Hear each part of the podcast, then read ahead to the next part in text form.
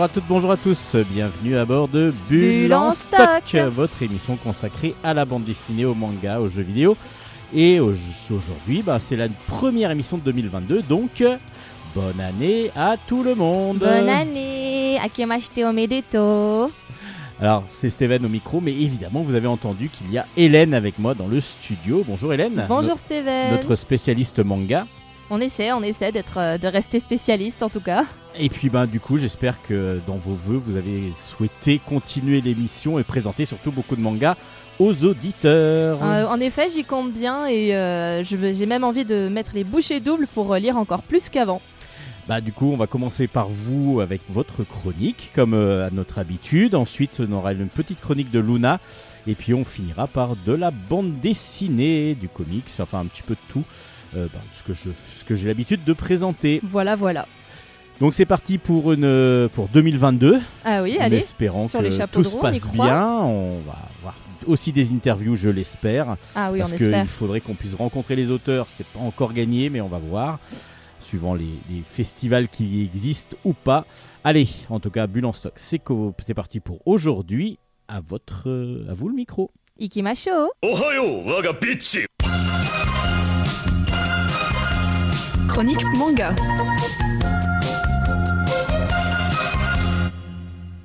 Alors, on est parti pour la chronique manga. Vous commencez par quel album?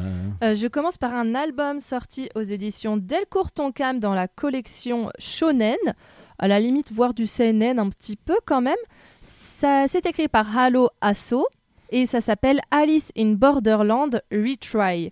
Euh, je ne sais pas si vous connaissez la série qui s'appelle Alice in euh, Borderland. Alors j'ai vu que oui, il y avait des mangas qui étaient sortis. et Je crois qu'il y a un animé aussi qui est sorti, qui doit être sur Netflix, si je me rappelle Euh, bah, bien. juste euh, l'animé, je ne sais pas, mais en tout cas sur Netflix, il y a la, il y a l'adaptation en drama, donc en, ah, en en drama peut-être. Alors c'est peut-être ce que j'ai vu. C'est sûrement ça. Ils ont fait une grosse com autour de la série il y a pas longtemps.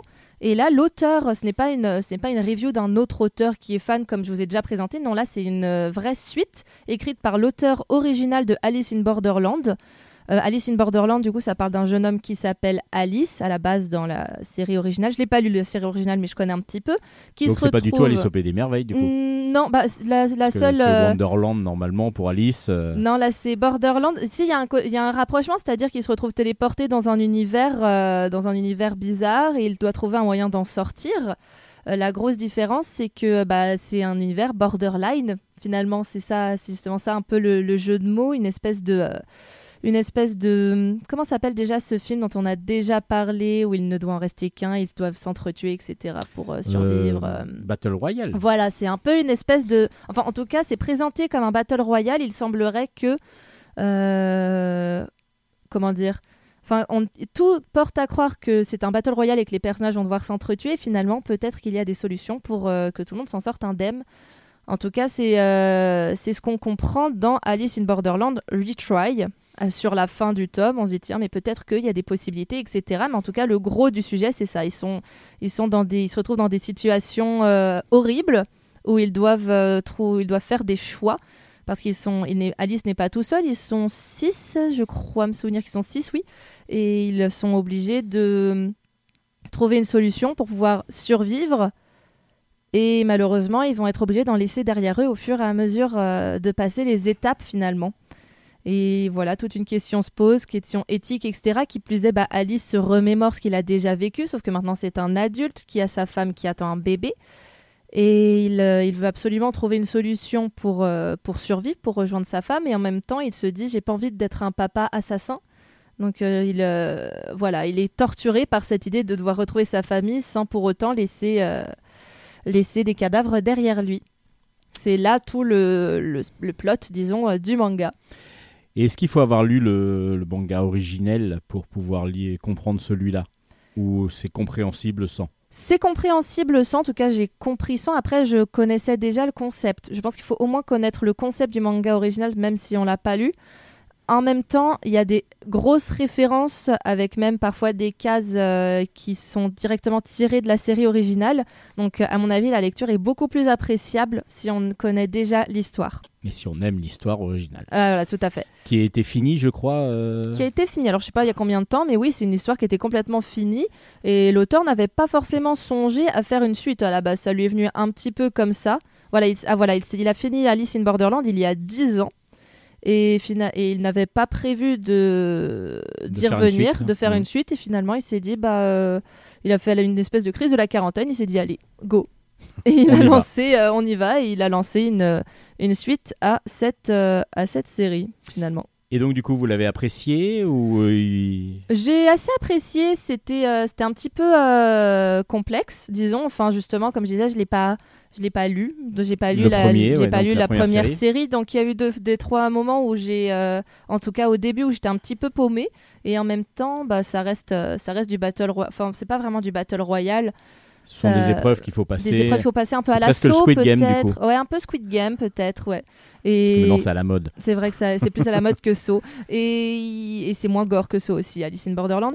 Donc j'ai quand même réussi à apprécier au fur et à mesure que je me suis, je me suis carrément euh, lancée à fond dans l'histoire. Et à la fin du tome 1, je me suis dit, ah, j'ai bien envie de savoir ce qui se passe après quand même. Alors qu'au début, j'étais mitigée comme je ne, com- comme je ne connaissais pas l'univers. Mais finalement, euh, finalement j'ai su apprécier à sa juste valeur ce tome, je pense. Et donc, c'est. C'est Alice in Borderland Retry et c'est aux éditions Delcourt Toncam.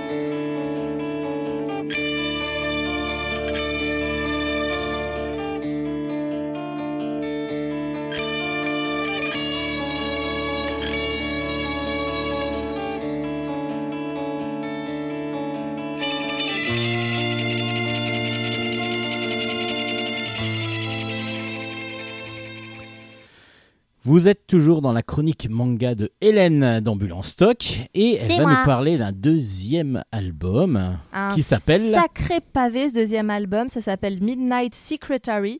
C'est aux éditions Soleil Manga et c'est écrit par Tomu Omi. J'ai le tome 1 actuellement dans les mains qui est un, comme je disais, un énorme pavé. Je- franchement, au début, quand je l'ai eu euh, dans les mains, j'ai cru que c'était un one-shot. Mais non, pas du tout. C'est un tome 1 et il y aura une suite. Et en effet, quand j'ai lu le manga, je dis oui, bah heureusement qu'il y aura une suite parce que j'ai- j'aimerais bien savoir euh, ce qui va se passer après. En Et c'est pas une intégrale en plus. Non, c'est pas. vraiment. euh, C'est un premier tome, une, quoi. Enfin, en tout- c'est en tout cas, c'est ce qui est écrit sur euh, la 1, 2, 3, 4 sur la couverture, mais pas sur la tranche. Mais en même temps, sur, euh, on, se dev- on peut facilement deviner qu'il y, aura une suite quand on voit la fin, euh, la fin du tome. Donc voilà. Et de quoi ça parle? Alors, ça nous parle d'une euh, jeune femme qui s'appelle Kaya, qui, qui, est, oui, qui est très jeune, elle a 22 ans, et qui devient la secrétaire d'un certain Thomas Kyohei. C'est le directeur adjoint d'une très, grande, très très grande société. Elle, euh, elle, elle constate assez rapidement que ce fameux euh, directeur adjoint, donc on va l'appeler Thomas, en plus c'est facile à prononcer, euh, est, hum, disons, coureur de jupons. Il est, alors, il est arrogant, il, euh, il, aime beaucoup, euh, il aime beaucoup réduire, euh, enfin, Rabaisser les gens. les gens. Merci. Oh là là, je suis un peu fatiguée. Il aime beaucoup rabaisser les gens. Il est très sûr de lui et ne n'accorde sa confiance que très difficilement. Et en plus d'être euh, tout ça, il est aussi séducteur et passe euh, ses journées quand il ne travaille pas. Il est quand même euh, travailleur acharné, mais régulièrement, il y a des femmes qui viennent dans son bureau avec qui il, a des, des coïts. Et après, il elles s'en vont et il reprend le travail. Et c'est comme ça environ deux à trois fois par semaine. D'accord. Donc ça, c'est un petit peu euh, ce qu'on voit au premier abord du personnage, mais très vite, on se rend compte que c'est pas juste pour, euh, pour faire l'amour, finalement, qu'il reçoit ses femmes. En réalité, c'est un vampire, Ah, et il appelle ses femmes ses repas. Il a besoin de, il a besoin de sang de, de, femmes pour euh, de sang frais pour euh, vivre. Alors il n'a pas besoin de, de tuer de tuer pour se nourrir. Il n'a il ne transforme pas non plus en vampire les personnes qu'il mord. En revanche, il s'est rendu compte que euh, ré- récupérer le sang d'une femme alors qu'elle est en train d'atteindre l'extase, disons, le rend bien meilleur. Donc tant qu'à faire, euh, il, se, il se fait plaisir, il lui fait plaisir et euh, il récupère un sang délicieux derrière. D'accord. Voilà, donc Ouais, c'est... c'est assez original. C'est original, c'est le, et c'est pour ça qu'il passe ses semaines, euh, enfin régulièrement dans ses semaines, des moments, des moments câlins avec des différentes femmes de la haute société.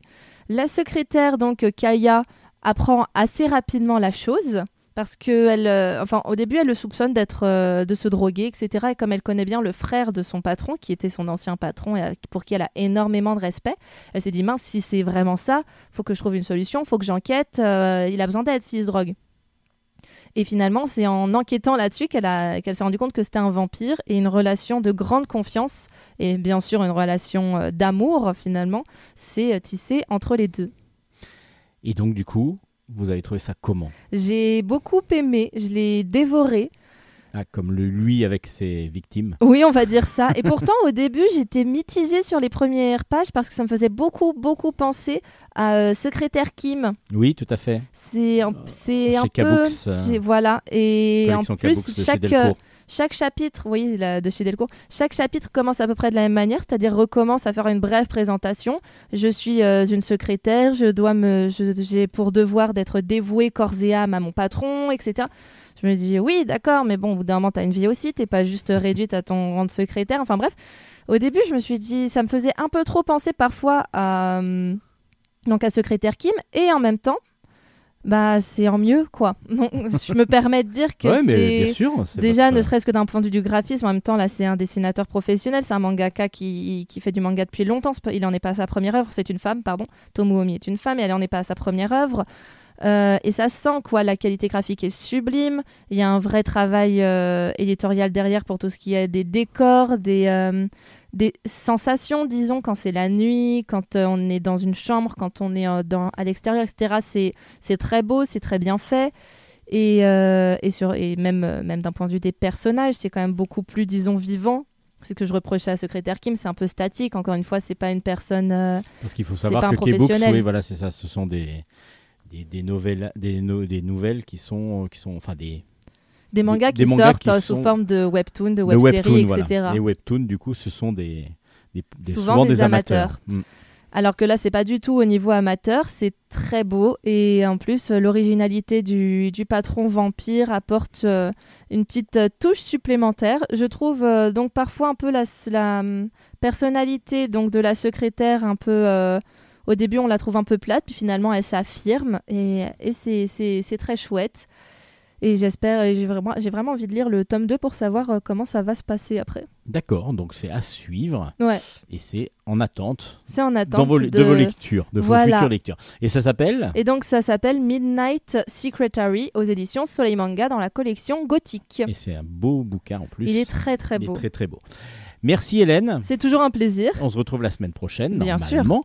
On va maintenant passer la parole à Luna qui va aussi nous faire une chronique manga. Vas-y Luna. Bonjour Luna Bonjour. et bonne année à vous. Merci à vous aussi. Et puis ben, bonne année aux auditeurs aussi tant qu'on y Oui. est. Nous on l'a déjà dit avec Hélène, mais bon, vous, vous pouvez le dire aussi. Alors aujourd'hui pour votre première chronique de 2022, vous allez nous proposer non pas un manga mais un manhwa. Oui, enfin je sais pas trop si ça se dit comme ça, mais je pense.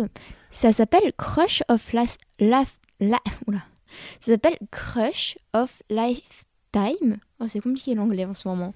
Euh, scénarisé par Jeong Alim et dessiné par Kim Yeung-woo. Et aux, aux éditions K-Books. Alors c'est la collection K-Books de chez Delcourt, c'est Delcourt qui les distribue et ce sont donc des, des manhwas parce que c'est coréen, je Oui. crois. Exactement. Alors de quoi nous parle Crush of Lifetime? Yang Yeji, une lycéenne très populaire sur Instagram, est adorée par tout le monde. Le problème, c'est qu'elle n'a jamais eu de petite amie. Beaucoup de garçons s'intéressent à elle, mais après le premier rendez-vous, elle n'a plus de contact avec eux. Et ça, à chaque fois. Yang commence à stresser car elle ne voit pas le problème. Alors pour se calmer, elle va à l'épicerie du coin pour s'acheter des petits bonbons. En arrivant là-bas, elle remarque qu'il n'y en a plus, mais elle voit qu'un employé en a réservé. Il ne veut pas lui en donner et la vire du magasin. Un peu plus tard, elle a un rencard. Il décide d'aller au karaoké. En arrivant, elle voit l'employé du magasin, mais il travaille aussi au, ka- au karaoké. Yang et son rencard vont dans une pièce, son rencard va aux toilettes. En attendant, elle décide de faire des selfies, mais avec ses pieds pour maintenir sur le télé- son téléphone.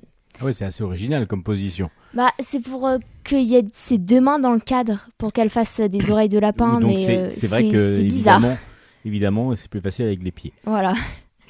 Et donc, Bah, malheureusement pour elle, l'employé ouvre la porte et la voit dans cette position assez étrange. Par-dessus l'épaule de, l'employé, son encart l'a vue et une fille l'a prise en photo.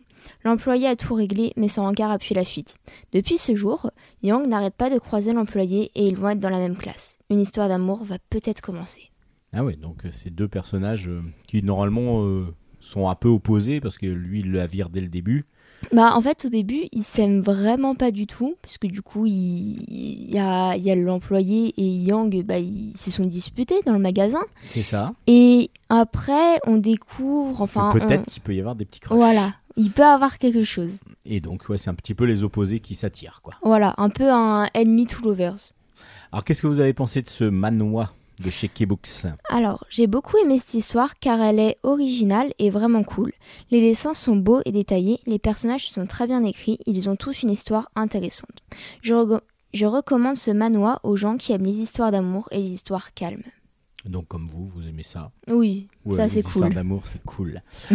Alors en plus, le dessin, c'est vrai qu'il est bien détaillé, il est assez beau. Alors par contre, il y a, c'est- ce, qui est, ce qui est assez original, c'est qu'il y a des mises en couleur.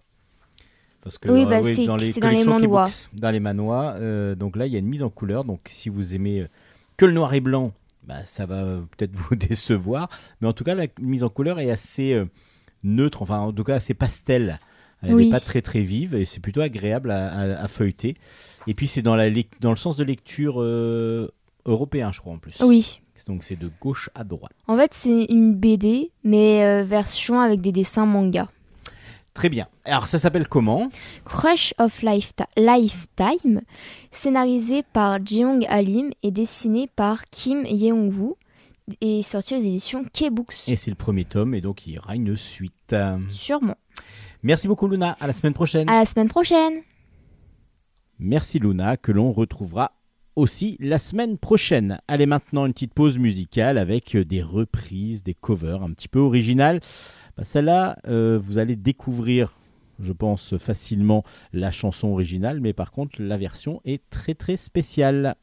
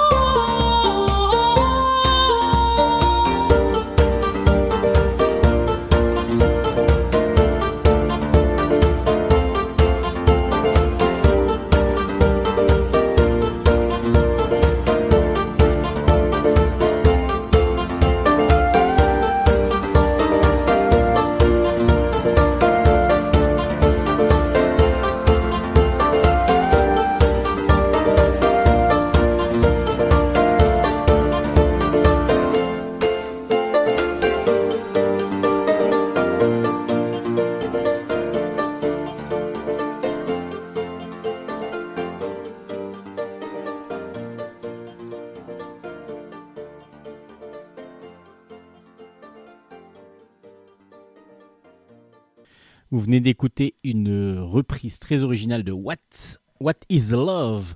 L'original, c'est de Hadaway. Euh, et ça a été mis en musique par Cornelius Singh, une musique un peu médiévale, et chanté par Hildegard von Blingen. C'est très original, j'ai beaucoup apprécié, et donc je voulais vous faire partager. Allez, on passe maintenant aux chroniques bande dessinée.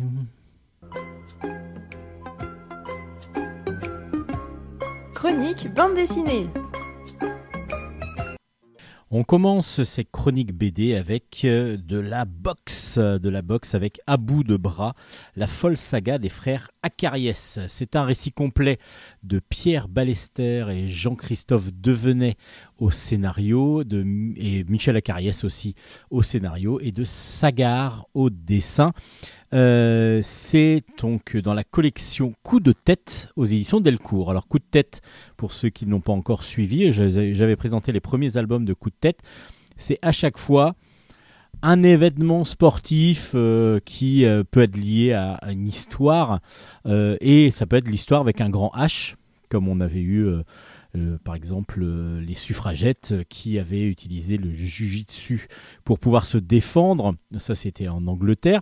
Et là, c'est plus un récit sur la vie du, justement de deux grands grands sportifs. Enfin, il y en a un qui est sportif et l'autre qui est manager de boxe. Donc les frères Acariès que si vous avez suivi un tout petit peu dans les années 80 la, la, boxe, en particulier sur Canal+, euh, toute la boxe française, les frères Acariès étaient deux, deux idoles et deux, deux monstres de la boxe euh, dans, à ces temps-là. On suit donc Michel et Louis Acariès, deux enfants qui vivent d'abord euh, donc euh, en Algérie et ensuite qui vont devoir partir d'Algérie justement. Donc toute la première partie de l'album, on les voit jeunes et ils doivent fuir l'Algérie. Ils deviennent donc euh, pieds noirs, comme on l'a dit en France, où ils arrivent dans les faubourgs de Marseille, d'abord Paris, ensuite Marseille. Et les deux vont avoir deux destins un petit peu euh, ben, différents, c'est-à-dire que Louis va rapidement euh, devenir fan de boxe et va devenir boxeur de plus en plus euh, ben, pas, professionnel encore au départ, mais en tout cas va monter petit à petit et la boxe va être une de ses grosses passions. Et Michel, lui, va plutôt traîner dans les milieux un petit peu louches de Marseille et va petit à petit devenir une sorte de, petit, euh, petit malfrat. Euh, pour changer tout ça, leur père leur propose d'aller sur Paris justement. Louis va suivre donc euh, cette sa, formation pour devenir boxeur et petit à petit il va monter et donc Louis Acariès va devenir un champion euh, du champion de boxe français qui va pouvoir avoir même des combats européens. Enfin, je vous en raconte pas trop parce que du coup, si vous ne connaissez pas son histoire, c'est très très intéressant de suivre par, les, par le biais de cet album. Et puis Michel, lui, petit à petit, vu qu'il est quand même passionné par la boxe aussi, mais moins sportivement, euh, il va lui devenir manager petit à petit. Il va rentrer dans le milieu de, la plutôt de, de, la mise en place de, combats, de la mise en place de protection de, de, boxeurs, donc de sportifs. Et il va manager son frère. Alors, ça se fait petit à petit. Et justement, ce qui est très intéressant, c'est qu'on va suivre le parcours des deux qui sont automatiquement liés à l'un à l'autre et surtout qui sont aussi liés à toute la boxe française des années 70-80. On reconnaît plein de personnages autour de la boxe. Si vous êtes fan de boxe, vous allez adorer ce, ce récit parce que du coup, on rencontre euh, plein, plein, plein de personnages que l'on, enfin, de personnages dans la bande dessinée, mais de personnes évidemment réelles comme Don King, comme euh, donc la relation entre Don King et Michel Acariès, par exemple, c'est très impressionnant. De euh, d'esbrouf, dirons-nous. Euh, mais on a Charles Bietri, on a plein de personnages, plein de personnes qui ont croisé le monde de la boxe et qui ont croisé euh, les frères Acariès. Alors, moi, je suis assez fan de boxe, donc je connais un petit peu tout ce monde-là, et c'est vrai que ça m'a passionné. Pourquoi? Parce que, oui, on a les, on a les, les coulisses de tous les combats, de comment ça se passe, et on a aussi je trouve, des combats qui sont proposés, qui nous expliquent un petit peu comment ça se passe.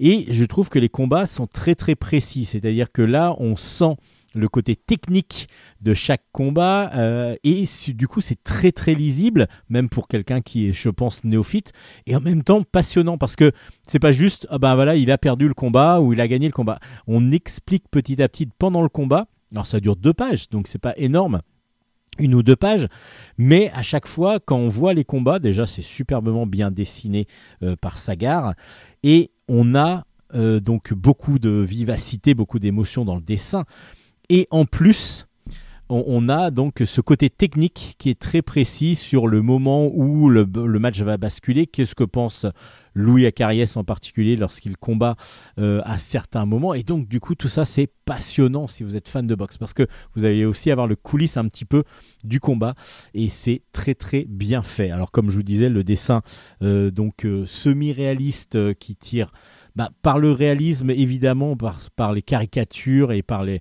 les personnes que l'on rencontre. Évidemment, on, va vers un réalisme obligatoire, mais en même temps, on a une vivacité dans le dessin, un dessin qui est assez jeté, qui est assez euh, et du coup qui fonctionne parfaitement, en particulier pour les scènes de boxe que moi j'ai trouvé assez impressionnantes et comme je vous dis très bien précisées, très précises dans leur euh, dans leur euh, façon de- d'expliciter les combats. J'ai trouvé ça très très intéressant. Après, étant euh, moi assez passionné de, boxe, en tout cas à une époque, j'ai trouvé ça très très intéressant. Et de toute façon, cette collection coup de tête, je trouve, à travers euh, les différentes histoires et différentes époques à travers des grands événements sportifs ou des grands sportifs, c'est très très intéressant. Ça s'appelle À bout de bras, la folle saga des frères Acariès. C'est un conseil de bulle en stock. Et puis bah, je vais continuer avec euh, toujours Jean-Christophe Devenet, qui a fait donc euh, est co-scénariste de À bout de bras euh, avec euh, Pierre Ballester et Michel Acariès et qui a fait le scénario de Empire False Building. C'est de donc euh, Jean-Christophe Devenet, évidemment, Tommy Redolfi au dessin, et c'est dans la collection Noctambule de chez Soleil.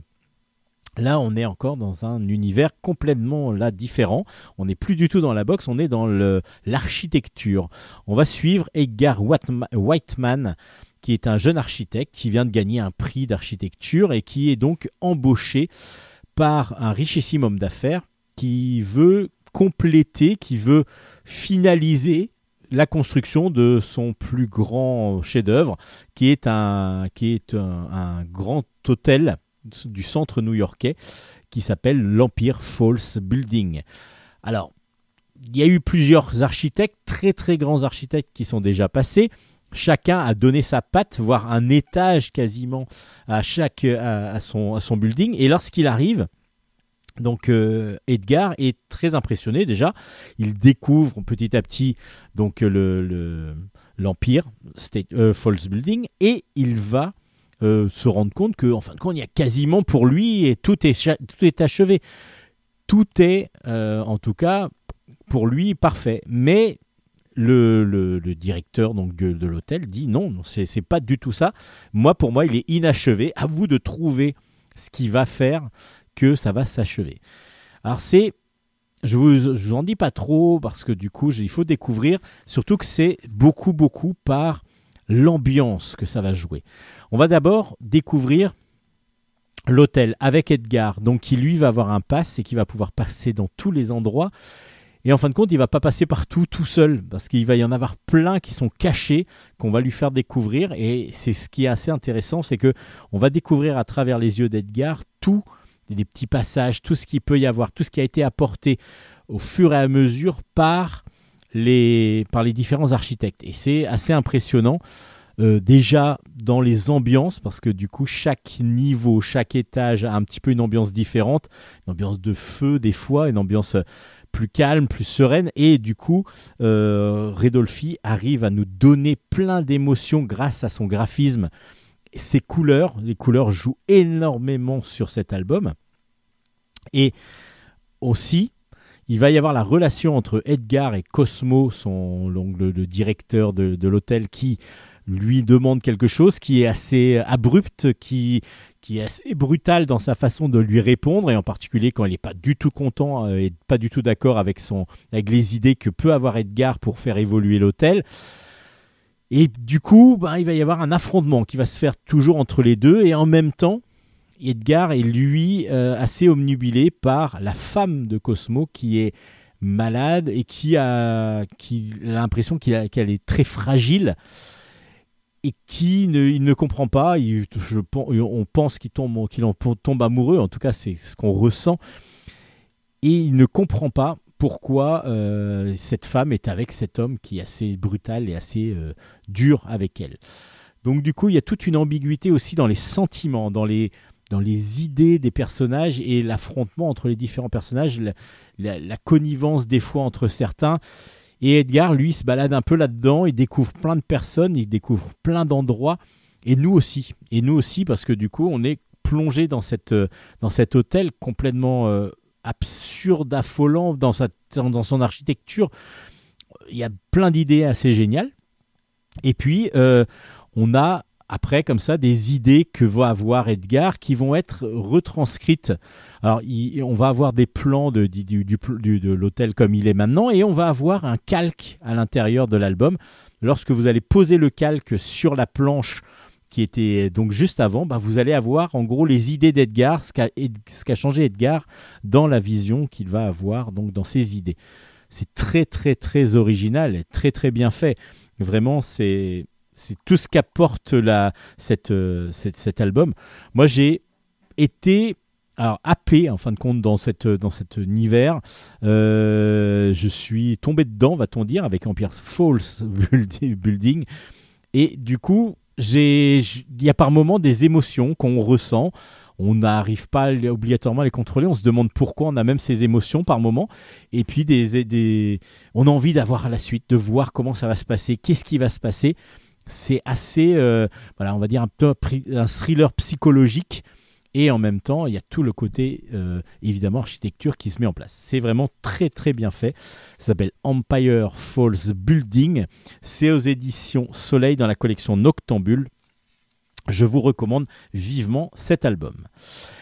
Et puis Jean-Christophe Devenet a aussi fait un, autre album chez Delcourt. En tout cas, en novembre-décembre, il a été assez euh, prolifique. Donc ça, c'était fin d'année euh, de 2021. Mais évidemment, les albums sont toujours trouvables. Avec Murakami, Le Septième Homme et autres récits. C'est donc de Jean-Christophe Devenet euh, au scénario et en l'adaptation du coup de Murakami. Et avec PMGL au dessin. C'est aux éditions Delcourt. Haruki Murakami est un grand, grand écrivain japonais qui est une star au Japon. Et il a accepté que donc euh, des adaptations en bande dessinée de certains de ses, euh, de ses cours, de ses, de, de ses nouvelles, soient mises en place. Et donc du coup, Jean-Christophe Devenet a justement pris neuf histoires que l'on retrouve ici, dessinées par PMGL. Alors, vous avez des histoires complètement différentes les unes des autres, comme euh, par exemple cet homme qui arrive au 24e étage, d'un, enfin qui a disparu entre le 24e et le 26e étage d'un immeuble. Donc on imagine tous qu'il est au 25e, mais peut-être que c'est pas tout à fait ça. On va aussi rencontrer Crapaudin, qui est une sorte de gros crapaud, euh, donc euh, très très gros, qui arrive chez un homme et qui lui dit voilà, on va devoir s'associer, c'est une obligation pour éviter la fin de Tokyo. Il va y avoir un séisme énorme à Tokyo dans quelques jours et tu es le seul à pouvoir m'aider à bloquer le, ce séisme. Alors c'est complètement fantastique, complètement absurde et en même temps on est tout de suite pris dans ce récit euh, et comme dans tous les autres. Comme dans tous les autres parce que c'est troublant, c'est bizarre, c'est par moments simple et en même temps par moments ben, on va avoir beaucoup beaucoup de réflexions à donner parce qu'il y a beaucoup de, de double, double sens, on a beaucoup d'imagination de, est-ce que c'est vrai ou est-ce que c'est faux? Qu'est-ce qui peut être vrai, qu'est-ce qui peut être faux? Est-ce que c'est le personnage qui réfléchit de telle façon à ce que ça de- en devienne absurde, voire euh, complètement excentrique? Ou est-ce que c'est complètement un récit fantastique? Voilà, il y a plusieurs choses qui vont être mises en place. Et c'est très très intéressant parce que du coup ça joue beaucoup beaucoup avec les émotions que peuvent ressentir les lecteurs. Et du coup, je connaissais pas Murakami, mais du coup, euh, cet album de 400 pages, hein, quand même, en fait. 400 pages, l'album, il est magnifique aux éditions Delcourt. Euh, donc, cet album de 400 pages nous permet de découvrir comme ça quelques pépites que je ne connaissais absolument pas. Vous trouverez aussi l'histoire de cette serveuse à qui un homme promet d'exaucer le seul vœu qu'elle prononcera le jour de ses 20 ans. Et donc, du coup, ben, je vous en dis pas trop, parce que du coup, c'est évidemment cette chute de nouvelles qui va être intéressante. Des fois, on a des choses complètement absurdes comme ce braquage euh, d'une boulangerie que veulent faire absolument deux personnes qui se réveillent et qui ont très très très, très faim. Mais du coup, l'absurdité là va prendre un petit peu le dessus sur toute l'ambiance de ce, de ce récit. Et donc, vous allez passer d'un récit à l'autre avec un style graphique alors qui est assez, euh, assez pas violent, mais qui peut paraître parfois brutal. En tout cas, c'est une claque visuelle à chaque planche et en même temps, dans certains récits, on va avoir quelque chose de plus lissé. Mais euh, tout le temps, on va avoir comme ça un, dessin semi-réaliste tirant des fois vers la caricature, voire le, la déformation de certains visages, d'autres où on va avoir quelque chose de plus semi-réaliste classique. Et du coup, P- euh, PMGL va comme ça se balader de, de, de système euh, graphique à un autre. Euh, on va jouer avec du noir et blanc sur certaines, sur certaines planches, donc sur certains récits. D'autres où on va avoir une couleur assez unique, donc un bicolore, va-t-on dire, mais assumé pour pouvoir, pour pouvoir donner une ambiance particulière. Et puis toujours euh, la structure de, son dessin. Des fois, ça peut être très géométrique et donc euh, qui donne une force au visage en particulier, aux expressions qui sont assez impressionnantes. Et du coup, déjà, vous n'allez pas être euh, déçu par les différents, euh, les différents chapitres de, ce, de cet ouvrage, les différentes histoires de cet ouvrage, parce que graphiquement, déjà, vous allez avoir plein de choses à découvrir. Et puis, ben, Devenait nous fait découvrir comme ça Murakami. Euh, et moi, j'ai été plongé dans, cette, dans cet univers, dans ces univers, parce qu'on va dire que chaque histoire a vraiment son univers à elle. Il y a l'histoire de Kafka à l'envers, la, métamorphose de Kafka, mais à l'envers. Alors, je vous en raconte pas trop, mais euh, en gros, il y a un homme qui se réveille un matin. Mais euh, la métamorphose à l'envers, bah, vous allez comprendre ce que c'est. Euh, et tout ça, c'est vraiment, ça part souvent d'une d'une sociale, d'un- d'une- d'une- pas d'une critique sociale, d'une situation sociale existante et qui va soit partir vers quelque chose d'assez absurde et du coup d'assez, ben, pour nous, euh, pour nous assez intrigant, et puis soit vers du fantastique, complètement fantastique, mais à chaque fois toujours avec une réflexion qu'il va falloir se faire en tant que lecteur. Et ça, j'ai trouvé ça très très fort. Donc ça s'appelle Murakami, le septième homme et autres récits. Alors découvrez cet auteur japonais à travers cet album-là de 400 pages. Bah, ça va vous faire un grand grand plaisir et une grosse source d'intrigue. Voilà, une très très belle lecture, je pense, comme moi, ça, a été, ça en a été une pour moi. Donc ça s'appelle Murakami, le septième homme et autres récits aux éditions Delcourt.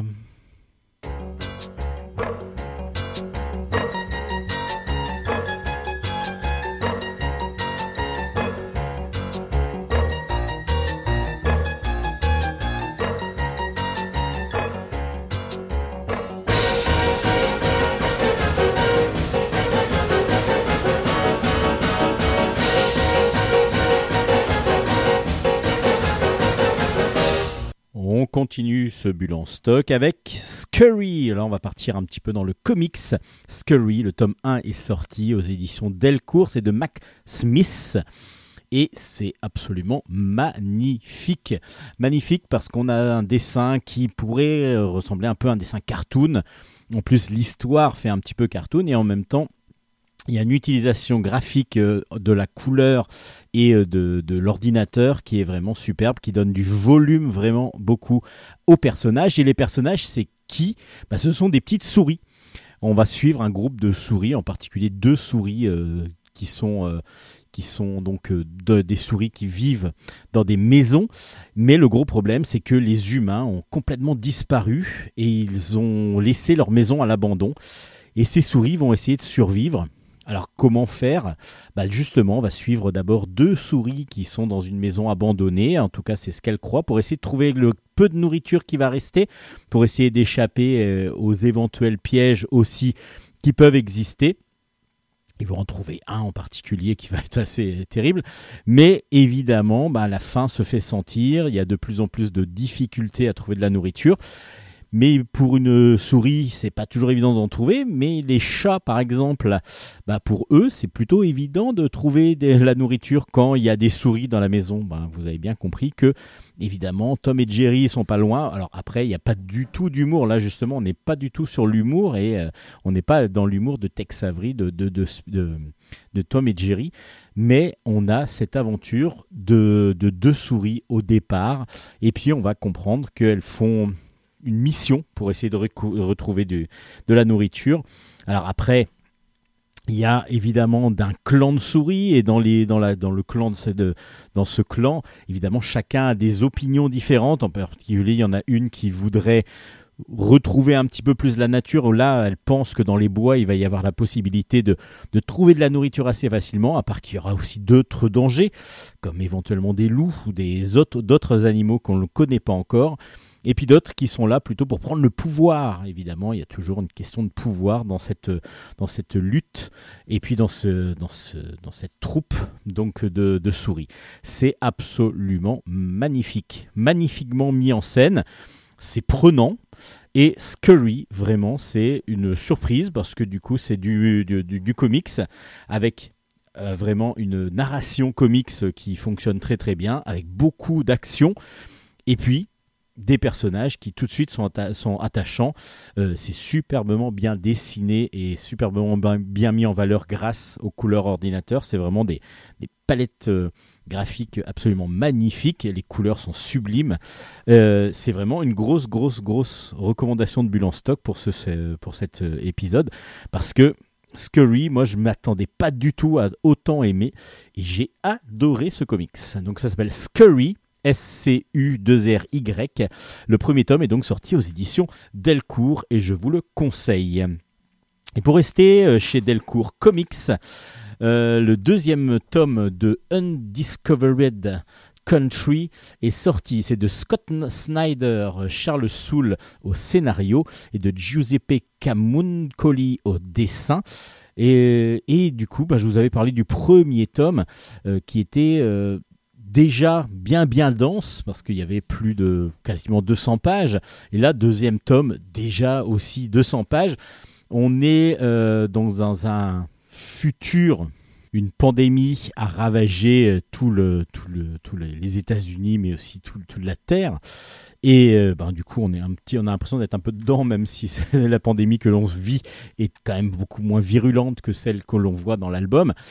Et du coup, pour se protéger, les États-Unis se sont isolés du reste du monde avec un- une sorte de grand mur euh, qui, qui bloque toute arrivée vers les États-Unis. Alors, il y a une, une équipe qui part à la recherche d'un remède contre cette fameuse pandémie mondiale et du coup qui se risque à pénétrer sur ce continent qui est donc sauvage pour eux parce qu'ils ne connaissent pas du tout ce qu'ils vont trouver. Et ils vont devoir lutter pour leur survie, vont devoir trouver différentes, euh, différentes euh, évidemment, di- différentes sources de, et puis surtout découvrir ce qui se passe. Et justement, ils vont avoir affaire à, chaque fois à des groupes de personnes plus ou moins positives, plus ou moins euh, agressives. Et donc, du coup, bah, dans, cette, dans cette deuxième épisode, dans ce deuxième tome, ils vont trouver, ils vont traverser une nouvelle zone qui s'appelle Unity. C'est un monde qui fait, qui est un peu, qui est lié à la technologie, à l'intelligence artificielle, un monde un peu futuriste. Est-ce qu'ils vont trouver un endroit où justement se poser pour pouvoir trouver un remède ou est-ce qu'ils vont éventuellement encore être agressés et euh, devenir euh, peut-être des éléments qu'ils ne voudraient pas être?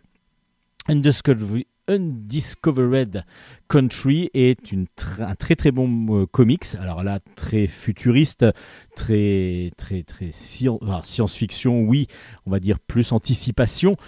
euh, avec beaucoup d'idées de ce que l'on pourrait vivre euh, peu dans le futur. Un dessin réaliste qui fonctionne superbement bien. Et puis, c'est vraiment bien, bien. Très gros succès déjà aux États-Unis parce qu'il y a des droits de cinéma déjà qui ont été achetés. Et donc, euh, normalement, il y a New Republic Pictures qui devrait sortir un, film ou une série à partir de, de, cette, de, ce, manga, de ce comics, j'allais dire manga. Undiscovered Country, donc le tome 2 est sorti. Allez vous faire votre opinion sur cet album, sur cette série même. Et on change complètement d'univers avec l'or du Télémac. Euh, L'or du Télémac, c'est le trésor du roi de France. C'est de Seka au scénario, Clèche au dessin et Gibier aux couleurs. Et du coup, c'est aux éditions Varou, l'édition normande. Et du coup, justement, bah, ça va encore parler un peu de Normandie, mais là, on est plus, euh, on est dans la Révolution française, fin de la, euh, juste au début de la Révolution française. En tout cas, la Révolution vient juste d'avoir lieu. La monarchie qui vient d'être renversée veut faire une contre-offensive, une contre-offensive ben, pour pouvoir euh, essayer de reprendre le pouvoir en France. Pour ça, ils ont besoin d'énormément d'argent, euh, d'or en particulier. Donc, du coup, ils vont réunir cet or et cet or va être acheminé afin de pouvoir monter une armée. Euh, cet or va être mis donc euh, on dit un petit peu après la Révolution, euh, sur un bateau qui s'appelle donc le Télémac et qui va remonter la Seine. Et le Télémac aurait disparu, aurait coulé dans une petite ville, dans un petit village euh, qui s'appelle euh, Quillebeuf-sur-Seine, en Normandie. Et du coup, depuis, l'or du Télémac serait au fond de la Seine, serait à cet endroit au fond de la Seine. Alors, comment se passe l'album L'album a deux, époques en fin de compte. On va suivre une sorte, euh, bah, justement, la levée de fond de cet or, et on va suivre l'or sur la scène euh, lors de la Révolution, avec une police de, des ré- révolutionnaires qui va essayer de récupérer l'or avant qu'il n'atteigne justement euh, l'endroit où il va pouvoir euh, fomenter ben, une contre-révolte, une contre-révolution. Et du coup, ça c'est l'époque, euh, donc on est à la fin du XVIIIe siècle, et, et la mise en scène de l'album va aussi s'alterner avec une époque plus contemporaine, 1939 exactement, où un groupe de, de chercheurs, chercheurs de trésors, font des recherches sur le lieu du naufrage présumé du Télémac. Donc les deux histoires sont liées évidemment grâce à ce bateau transporteur d'or. Et on va voir que ben, est-ce que le Télémac a vraiment coulé? Euh, Qu'est-ce qui s'est vraiment passé? Ben, C'est assez int- intéressant parce que du coup on a ce dessin réaliste de Clèche qui nous apporte, qui nous amène dans deux époques complètement différentes et ce qui euh, est vraiment très très bien vu, euh, je trouve, parce que ça, ça modernise aussi euh, le côté historique et on a ces deux époques qui sont très intéressantes avec deux finalités évidemment. Et bah, je vous dis pas s'il retrouve le trésor et s'il le retrouve, qu'est-ce qui se passe exactement. Juste une petite chose, on a en plus à la fin de l'album un, tout un petit dossier sur le trésor justement du Télémac, euh, savoir ce qui a été retrouvé, ce qui n'a pas été retrouvé, qu'est-ce qui s'est passé exactement. Donc le trésor, l'or pardon du Télémac, euh, le trésor du roi de France, c'est paru aux éditions Varou. Si vous aimez euh, le côté historique et le côté un petit peu aventure, bah, vous allez vous plaire en lisant cet album.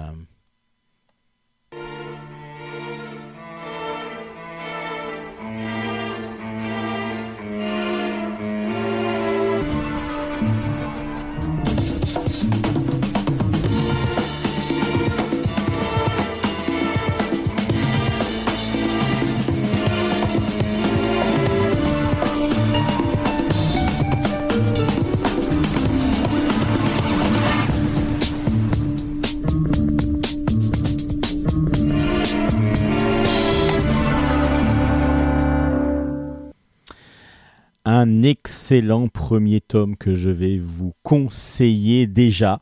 Déjà, ça va être un gros coup de cœur de bulle en stock. Ça s'appelle Demain. Demain, l'acte 1 est sorti. C'est de Léo et Rodolphe au scénario. Donc vous voyez déjà le duo d'auteurs euh, assez puissant quand même qui nous offre cet album. Et Louis Alloin au dessin avec un dessin euh, donc ligne euh, réaliste qui est absolument magnifique. Et c'est aux éditions Delcourt. Et ben ce premier tome, quand j'ai vu déjà le trio d'auteurs, je me suis dit, ouh, je vais me régaler. Et oui, je me suis régalé et j'ai été énormément surpris par le récit. Parce que on connaissait euh, Louis Alloin avec euh, Robert Sachs, par exemple, sur un scénario de Rodolphe, justement. Et euh, du coup, un dessin classique, euh, je vous dis un petit peu claire, et du coup, euh, Robert Sachs, ça se passe dans les années 60, donc c'est tout à fait euh, équivalent, enfin, ça, correspond tout à fait au style graphique de Louis Alloin, et ça fonctionne très très bien. Je vous ai déjà conseillé plusieurs fois de lire les, les aventures de Robert Sachs. Et là, Léo Rodolphe, souvent, il travaille plutôt sur le fantastique, surnaturel. Et on commence l'album, et on est dans, les 50s, dans les 50, dans les années 50. On suit un groupe de jeunes euh, ados qui, euh, qui sont au lycée et qui, euh, pour se faire un petit peu peur, pour aussi s'é- s'éloigner un petit peu de, de leurs parents, vont dans une maison abandonnée le soir. Et ils se font, voilà, ils se retrouvent comme ça pour boire un petit peu et faire un petit peu la fête sans, sans être dérangés. Un jour, il y a Joe qui, en se cachant, en se baladant un petit peu dans cette maison, va découvrir une porte qu'il n'avait apparemment jamais vue. Il l'ouvre et là, il se retrouve dans un endroit où il n'y a rien. Il n'y a rien. Il va prendre une lampe torche et il n'y a rien. C'est-à-dire, il n'y a aucun mur, il n'y a aucun plafond, il n'y a rien. C'est noir. C'est totalement noir. Et puis, on va continuer un petit peu notre lecture. On retrouve toujours ces personnages. Et puis, à un moment donné, on retrouve une autre demoiselle. Une autre demoiselle qui s'appelle Fleur. Et puis là, on se dit, mais tiens, c'est bizarre parce que même si le dessin est toujours euh, dans le même style, évidemment, Fleur, ben, elle va, elle est avec son père, elle vit seule dans une maison. euh, voilà, on se dit, bon, c'est à la même époque. Et puis, ben non. Là, elle fait partie d'un monde post-apocalyptique, Fleur, et elle va devoir fuir avec son père. Elle va devoir fuir et on va rencontrer ben, des différentes des motos volantes. On va découvrir des, des sortes de vers, euh, des, des sortes de, vers euh, volants. Il y a plein de choses qui vont être découvertes, qu'on va découvrir nous au fur, au fur et à mesure de notre lecture. Et puis, il faut savoir que Joe et Fleur communiquent, arrivent en tout cas à se rencontrer dans leurs rêves. Je ne vais pas vous en dire beaucoup plus parce que de toute façon, je ne pourrais pas vous en dire beaucoup plus. Je suis tellement pris dans cette aventure, dans cette histoire, que je n'ai qu'une envie, qu'une envie, qu'une envie, c'est de lire la suite. C'est génial. C'est vraiment superbement bien mené. En plus, on s'attend à avoir euh, cette ambiance si- euh, 50s, 60s euh, avec le dessin de Louis Alloin dès le départ. On se dit, bon, voilà, ça va être quelque chose d'assez classique, peut-être un thriller, quelque chose comme ça. Et en fin de compte, on est complètement, à partir d'une dizaine de pages, on part avec l'histoire de Fleur et de son père, et on est complètement parti dans un autre univers, dans un autre monde, et on se dit, mais quel est le parallèle? Alors on imagine qu'il y a cette espèce de, de pièce qui n'en est pas une, parce qu'il n'y a pas de plafond, il n'y a pas de mur. Euh, Est-ce que c'est un passage, un passage entre deux époques On ne sait pas, on ne sait pas. On ne sait pas, on ne sait pas, à part que bah, vous allez vouloir le savoir justement et vous allez vous régaler en lisant cet album. Je vous dis pas tout ce qui se passe euh, pour Joe, tout ce qui se passe pour Fleur, parce que évidemment il y a pas mal de choses qui vont se passer. Le dessin, il est mais d'une merveille. Les, les voilà, tout tout est est, beau et élégant. C'est vraiment un dessin très très élégant. Et du coup, ça fonctionne aussi bien avec la science-fiction, en fin de compte. Parce qu'on a un côté science-fiction, évidemment, avec ce monde post-apocalyptique que, dans lequel vivent Fleur et son père. C'est un régal de lecture, ça s'appelle Demain. J'espère que très très vite, on va dire, allez, après-demain, on aura la suite. En tout cas, demain, c'est une pure merveille et de scénario pour l'instant. En tout cas, le premier tome nous plonge dans un univers qu'on a envie de connaître. Le dessin est sublime et très très euh, très très fin et très précis et superbement bien euh, mis en page. Tout tous les planches sont superbes. C'est juste un petit régal de lecture. Ça s'appelle Demain, c'est aux éditions Delcourt et je vous le conseille grandement. Euh, Il y a une série que l'on aime bien à Bulle en stock et que l'on vous conseille régulièrement. S'appelle L'incroyable histoire de la cuisine cette fois-ci. L'incroyable histoire, on l'a- eu plusieurs fois. L'incroyable histoire du sexe, qui avait un peu commencé par ça, mais il y a eu l'incroyable histoire du vin, l'incroyable histoire de, pas mal de, de- de domaines. Et là, c'est l'incroyable histoire de la cuisine. Ce qui était assez évident que ça arrive à un moment donné, c'est de Benoît Simat au scénario et de Stéphane Douet au dessin. Euh, et c'est aux éditions des Arènes BD, évidemment, qui fait cette collection qui euh, fonctionne bien et qui est vraiment très très intéressante. Alors évidemment, bah, comme vous le verrez sur la couverture, on part de l'homme préhistorique, qui a quand même été donc qui a dû se nourrir dès le départ. Donc comment a-t-il fait pour euh, découvrir le- les, les fonctions du feu et comment déjà pour trouver le feu et puis comment faire cuire de la viande Est-ce que est-ce c'est plus intéressant de faire cuire? Pourquoi? Comment conserver aussi les aliments? Euh, C'est quand même l'homme préhistorique qui a petit à petit euh, inventé ça. Et puis on va monter comme ça dans les époques jusqu'à arriver à notre histoire avec la cuisine bio, la cuisine végane, euh, tout ce que l'on peut avoir autour de la cuisine. Évidemment, le- l'essor des fast-food dans les années 70 et la malbouffe qui s'en est suivie, euh, les chips, comment on a pu faire des chips, comment... Il y a plein de choses, comme à chaque fois dans ces, ouvrages, l'incroyable histoire, plein de choses à piocher en fin de compte. On n'est pas obligé de tout lire d'un coup, ça peut même peut-être être indigeste, en plus là pour la cuisine ça irait tout à fait. Qu'il y a beaucoup, beaucoup, beaucoup de choses qui nous arrivent lorsqu'on lit ces albums, et on va piocher dedans, on va petit à petit lire euh, à différentes époques, à différents et ça fonctionne très très bien. C'est toujours aussi agréable. En plus, à chaque fois, le dessinateur qui est choisi euh, va à chaque fois mettre un petit peu à sa sauce tout ça. Et là, du, coup, Stéphane Douet, euh, en semi-réaliste, va nous mettre beaucoup d'humour en plus dans son dessin, ce qui est qu'une gageure de, de lecture vraiment agréable. Et c'est vrai que ça fonctionne, ça fonctionne. On est happé dans, cette, dans cet univers de la nourriture. En même temps, tout le monde est touché hein, par ça, par la nourriture. Je ne connais personne qui n'a jamais mangé quelque chose. Donc, du coup, évidemment, euh, ben, la nourriture, ça nous touche à tous. Autant le vin. Il est vrai que moi qui ne bois pas d'alcool, j'étais moins intéressé parce que même si c'est toujours très intéressant de voir un petit peu l'histoire, mais après les différents cépages et ainsi de suite, euh, c'est pas obligatoirement ma tasse de thé. Là, on est vraiment sur quelque chose bah, qui nous touche tous. Entre comment faire les chips et ou comment faire pousser des, légumes bio et comment euh, l'homme a pu conserver euh, des, aliments dans, la glace, par exemple, et pourquoi lorsqu'on était au Moyen Âge, ben, les serfs avaient mangé plus de légumes que les nobles, par exemple.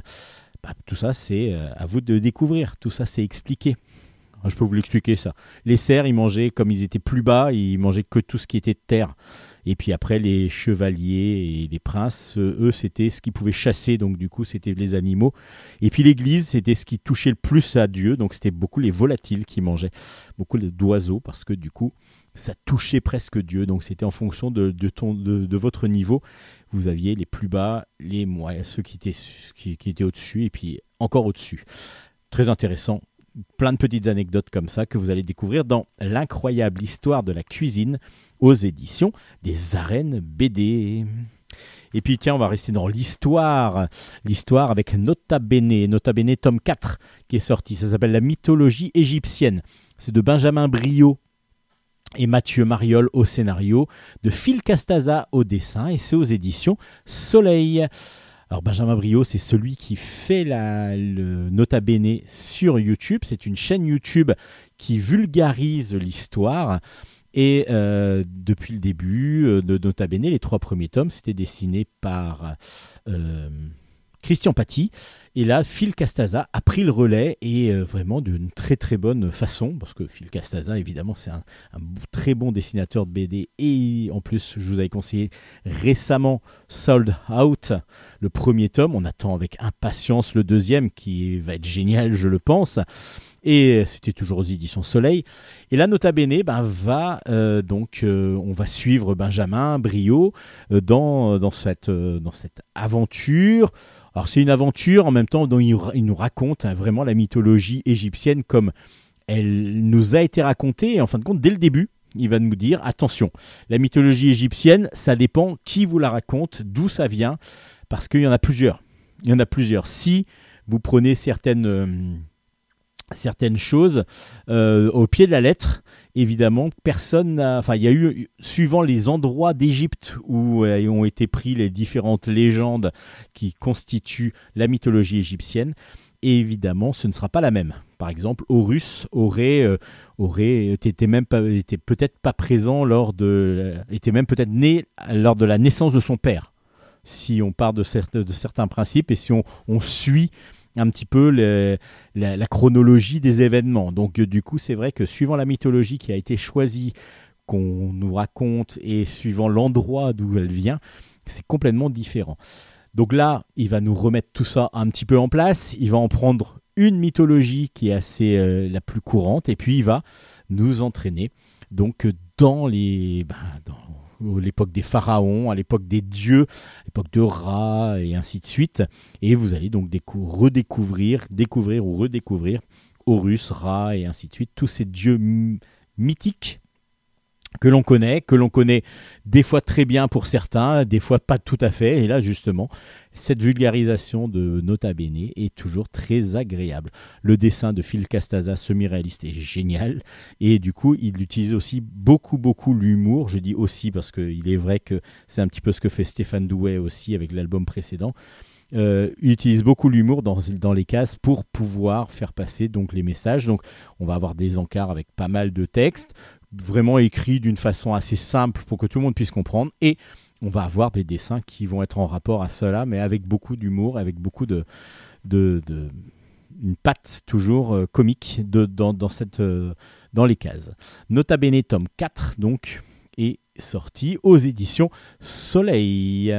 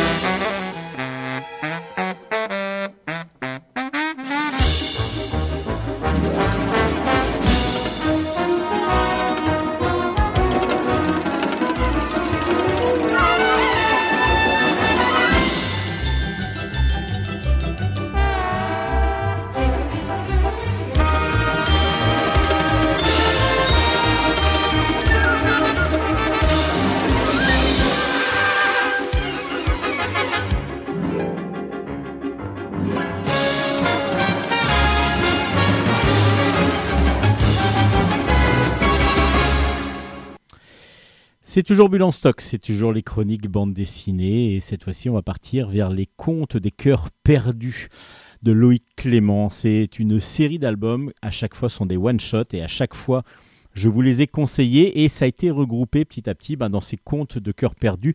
Euh, chaque jour Dracula, Jeannot, Le silence et d'ombre, euh, Les voleurs de souhaits. Et au départ c'était des albums one-shot. Et en fin de compte tout a été regroupé dans cette collection, les contes des, des cœurs perdus, et cette fois-ci, le tome qui s'appelle Mauvais sang vient de sortir. Donc Loïc Clément au scénario, Lionel Richerand au dessin, et c'est aux éditions Delcourt, dans la collection jeunesse plutôt de Delcourt. Et cette fois-ci, Loïc Clément va plutôt explorer l'anxiété, l'anxiété, mais chez les enfants. Donc du coup, dans tous ces contes, il y a toujours quelque chose d'assez euh, émouvant, toujours assez tendre. Et on va suivre cette fois-ci Tristan, Tristan Ténébrae, exactement. C'est euh, un enfant, mais qui est un petit peu particulier parce que c'est un enfant vampire. En effet, il a, un garçon il a l'apparence d'un garçon de 8 ans, mais il n'a jamais grandi, du coup, et ça fait plusieurs, pas mal de temps, pas mal de, d'années qu'il est, qu'il est là, qu'il est bloqué à son âge de 8 ans. Et il est toujours, toujours, toujours angoissé. Il vit avec euh, une sorte de d'orang-outan qui, le- qui lui donne, euh, qui est son majordome, qui s'appelle Mr. Jingle, mais qui lui donne toujours la même chose à manger, euh, qui en plus c'est une nourriture qu'il n'aime pas du tout. Il vit avec des fantômes, et puis du coup il est toujours anxieux, il est toujours angoissé. Il est, il est, voilà, il est pas bien dans sa vie, et donc quand il est vraiment pas bien, à un moment donné, il est obligé d'aller mordre des gens, et il va vraiment, vraiment, vraiment être, c'est quand il est vraiment acculé et qu'il veut- peut vraiment rien faire d'autre, ça va le, ça va le détendre un petit peu, mais c'est pas du tout ce qu'il veut être. Il va un jour rencontrer Aurore, euh, qui est donc une maman, parce qu'il va, il, rencontre une demoiselle qui euh, lui parle, alors que lui, il est déjà surpris, et puis qui n'a pas peur de lui apparemment. Et puis quand il veut essayer de la mordre, bah, sa maman arrive et, euh, elle lui dit, bah, viens plutôt nous voir, viens, viens nous rencontrer. Et là, il va se rencontrer justement cette, cette Aurore, cette maman qui va essayer de deviner bah, pourquoi il va pas bien. Euh, et elle va lui proposer de venir chez lui pour essayer de- chez elle plutôt pour le pour le pour le guérir. Et là il va rencontrer toute la tribu parce qu'il y a plein d'enfants différents euh, qui, qui sont soit adoptés soit soit qui sont des enfants euh, de plusieurs papas. En tout cas ils sont six si je me rappelle bien six enfants d'âges différents qui ont chacun leur univers. Ils vivent dans un petit appartement mais ils vivent tous ensemble. Et là Tristan va petit à petit ben, découvrir cet univers-là et peut-être changer aussi. Peut-être changer aussi. Est-ce que ces angoisses pourraient venir de quelque chose qui pourrait, dont il pourrait trouver le remède de- grâce à cette famille euh, complètement loufoque, parce qu'avec des personnes complètement différentes et complètement euh, donc euh, des univers complètement différents. C'est toujours bienveillant, c'est toujours beau, c'est toujours mignon, c'est toujours drôle. Euh, cet, univers que Loïc Clément nous offre. Et à chaque fois, là, en plus, il y a un côté fantastique qui, est, vraiment, euh, qui est vraiment très agréable. Et, et en même temps, on, on oublie le fantastique, on oublie le côté vampire de, de, Tristan, on s'en fiche même quasiment. C'est vraiment un enfant solitaire qui est pas bien dans sa peau et c'est ce qu'on va retenir au départ et on va voir comment il va pouvoir évoluer. Et puis grâce au dessin de Lionel Richerand, ben, tout ça, ça nous est mis en... C'est une enluminure quasiment, euh, ce- cet album. C'est d'une beauté comme d'habitude avec euh, Lionel Richerand. C'est toujours euh, élégant, c'est toujours vraiment très très beau. Et là, en plus, ben, dans un album pour enfants, on, pourrait dire que ben, son dessin est peut-être un peu trop, trop sérieux, trop adulte. Et en fin de compte, non, il arrive totalement à l'adapter sans que ça devienne un, album vraiment pour enfants avec euh, des, des codes euh, trop enfantins. Et justement, on est entre les deux et c'est magnifique. C'est vraiment un album magnifique, sublime. Les dessins, les couleurs sont, sont, sont sobres et en même temps, euh, voilà, ça, ça rehausse juste ce qu'il faut. Euh, c'est pas trop voyant, c'est pas trop flashy, c'est, c'est vraiment parfaitement mis pour, pour vraiment mettre parfaitement en, image et en, en, ambiance les, les planches. Les, c'est vraiment voilà, sublime, sublime.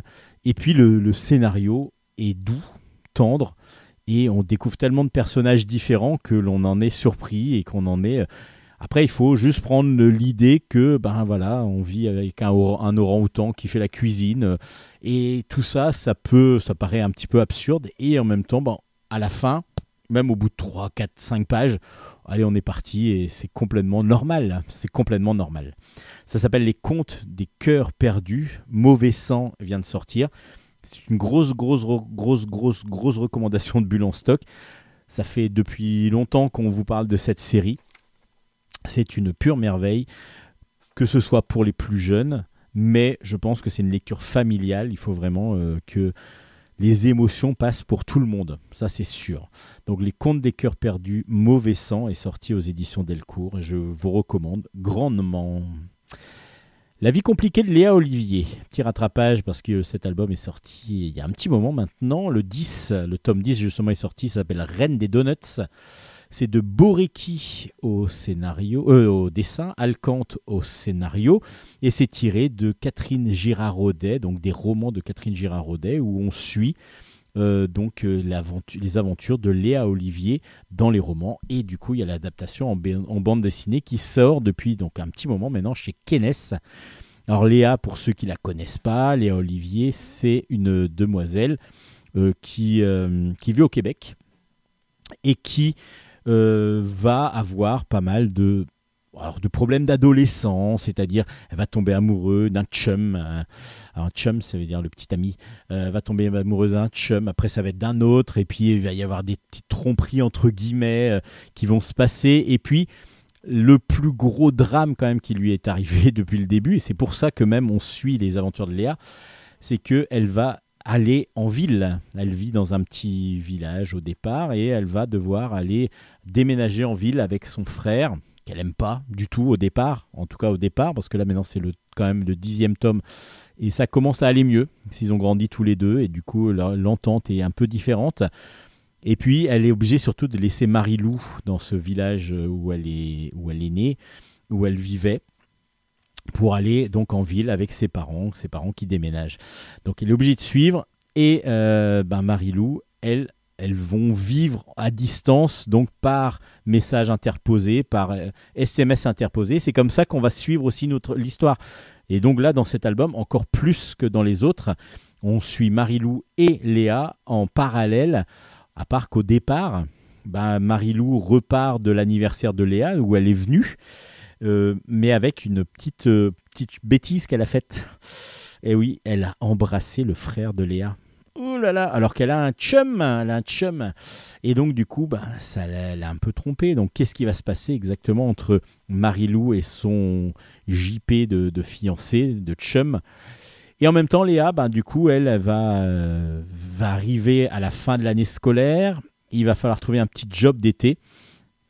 Et elle va devenir la, reine des donuts. Pourquoi? Parce qu'elle va trouver justement un, petit boulot euh, pour euh, faire des, des beignes, comme on dit. Des beignes, ce sont des beignets, du coup, des donuts euh, qu'il va falloir garnir. Mais évidemment, bah, il va lui arriver pas mal de choses, et en particulier des moqueries, parce que habillée avec sa, tenue de sa tenue de, de, de- de vendeuse, évidemment, les méchantes de la, du collège et du lycée vont évidemment venir pour mettre sur les réseaux sociaux la plus belle photo d'elle en tenue de travail, ce qui la met pas toujours en valeur. Il y a pas mal de choses qui se passent, évidemment, toujours dans les albums de Léa Olivier.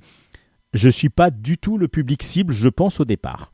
Et pourtant, je suis fan de Léa Olivier, de la vie compliquée de Léa Olivier. C'est vraiment plus pour les ados, filles en particulier.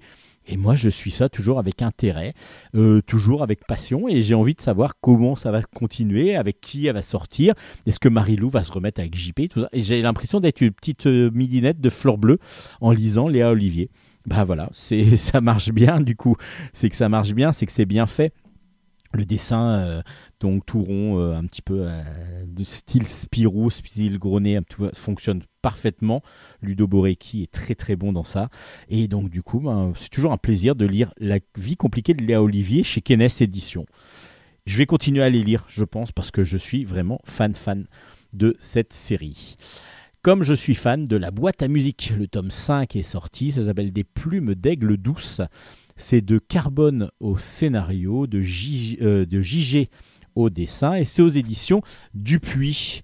Alors JG, vous, avez eu euh, une interview de lui il y, a deux, ans maintenant, je crois, euh, sur Bulle stock, pour la sortie du troisième, tome de la boîte à musique.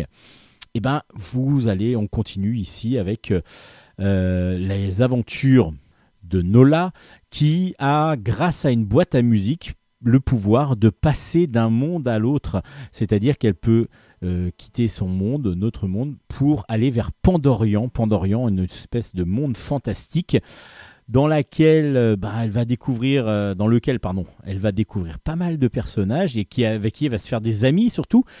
Et puis elle va comprendre que sa maman, qui a disparu, qu'elle ne l'a pas connue, euh, sa maman apparemment connaissait aussi ce monde de Pandorian, et ce serait même peut-être là qu'elle aurait disparu. Alors, il lui arrive pas mal d'aventures à chaque fois, et euh, cette fois-ci, le gros, le gros gros problème, c'est que elle doit revenir dans notre monde. Elle va donc passer la porte pour aller vers euh, de partir de Pandorian. Et là, la boîte à musique fonctionne pas parce que bah, la clé est tombée. Mais la clé, elle est l'autre côté, elle est l'autre côté de dans notre monde en fin de compte. La clé est tombée et elle se retrouve bloquée à Pandorian. Ça va pas pouvoir le faire parce qu'il faut qu'elle rentre chez elle, il faut que son père ne découvre pas qu'elle est passée au monde de Pandorian. Et donc, qu'est-ce qui va se passer? Ben, C'est qu'il va falloir trouver un système pour pouvoir euh, remettre la clé en place, mais de l'extérieur, en fin de compte, de, de, loin. En fin de compte, on voit juste la clé tomber par terre, mais ils peuvent pas y accéder. C'est comme si vous aviez une grande vitre et que vous ne pouviez pas y accéder. Donc, il va falloir trouver un moyen de faire léviter la clé, de, de trouver une sorte de magie qui va faire léviter la clé. Et tout ça, bah, pour faire cette magie-là, elle va, on va lui dire qu'il va falloir des plumes d'aigle douce. À part que l'aigle douce n'est plus chassé, c'est un animal maintenant protégé. On n'a plus le droit d'aller récupérer des plumes. Pourquoi? Parce que euh, pour avoir des plumes d'aigle douce, il faut les tuer, les aigles douces, parce qu'ils sont pas tout à fait coopératifs. Et qu'évidemment, bah maintenant, une loi vient de passer. Personne n'a le droit d'aller chasser l'aigle douce. Donc, comment va faire Nola? Bah, C'est ce que vous allez découvrir dans ce cinquième tome qui boucle un cycle et on va avoir quelques petites révélations à la fin pour euh, nous dire il y a peut-être une suite qui va, qui va apparaître, Bon, vu que c'est un cycle, donc du coup normalement ça devrait être bon. Et du coup, bah, on a hâte déjà d'avoir la suite. Cet album-là est très agréable à lire. Après, c'est moins, il y a moins d'intensité, je trouve, dans, cette, dans cet album que dans les autres. Mais cette petite révélation finale va rebooster, je pense, la série. Euh, il est vrai que là, c'est un peu plus sur du classique. De, on recherche, on passe d'un endroit à un autre pour rechercher des différents éléments. Euh, une sorte de petite quête qui, qui, fonctionne parce que les personnages de toute façon qu'elle rencontre, Nola, euh, qui sont toujours, toujours très attachants et toujours très originaux, en particulier ce, cet herboriste chasseur mais aveugle, qui est vraiment très, très, voilà, un, grand-père qu'on a envie d'adopter quasiment. Alors le dessin de JG, bah, il est toujours aussi merveilleux, il est toujours aussi euh, beau, toujours aussi élégant, euh, un dessin euh, rond qui est enluminé d'une couleur faite à l'ordinateur qui est parfaite et qui nous donne vraiment des émotions, des, des, des, des couleurs, des, des voilà justement là il y a beaucoup beaucoup de planches qui se passent à l'extérieur. Donc on a grand ciel bleu avec beaucoup de jaune qui ressortent euh, grâce aux plumes en particulier euh, de l'aigle douce. Bah, allez découvrir ces aventures. De toute façon vous serez subjugué par le dessin déjà et puis après l'histoire en elle-même bah, est toujours très agréable parce que c'est quand même de la très très bonne aventure quelque chose qui pourrait euh, vraiment euh, vous tenir en haleine comme ça tient en haleine maintenant beaucoup beaucoup de milliers de spectateurs. Et puis une aventure aussi avec Eugénie et les mystères de Paris. Toujours plutôt pour, euh, pour, les, pour les plus jeunes, mais en même temps bah, qui est lisible par toute la famille évidemment. Le tome 2 s'appelle Les Corrigans d'Austerlitz. C'est de Eric Summer au scénario, Myriam Gambino au dessin. Et c'est aux éditions Vent d'Ouest. On est à Paris à l'époque de Noël. euh, on est au début du XXe siècle à peu près. Et on suit donc euh, Eugénie qui vit chez son oncle, qui a été recueilli par son oncle et qui va l'aider en fin de compte à faire des enquêtes parce que son oncle est commissaire. Et là, il a été blessé et il va essayer de, de résoudre, en tout cas, il doit résoudre euh, une série de cambriolages qui est commis par une sorte de créature. Alors une créature qui apparemment a la possibilité de monter très facilement sur les toits, de se déplacer très facilement et donc du coup on l'a appelé la créature maléfique. Alors qu'est-ce qui se passe exactement? Comment les cambriolages sont faits?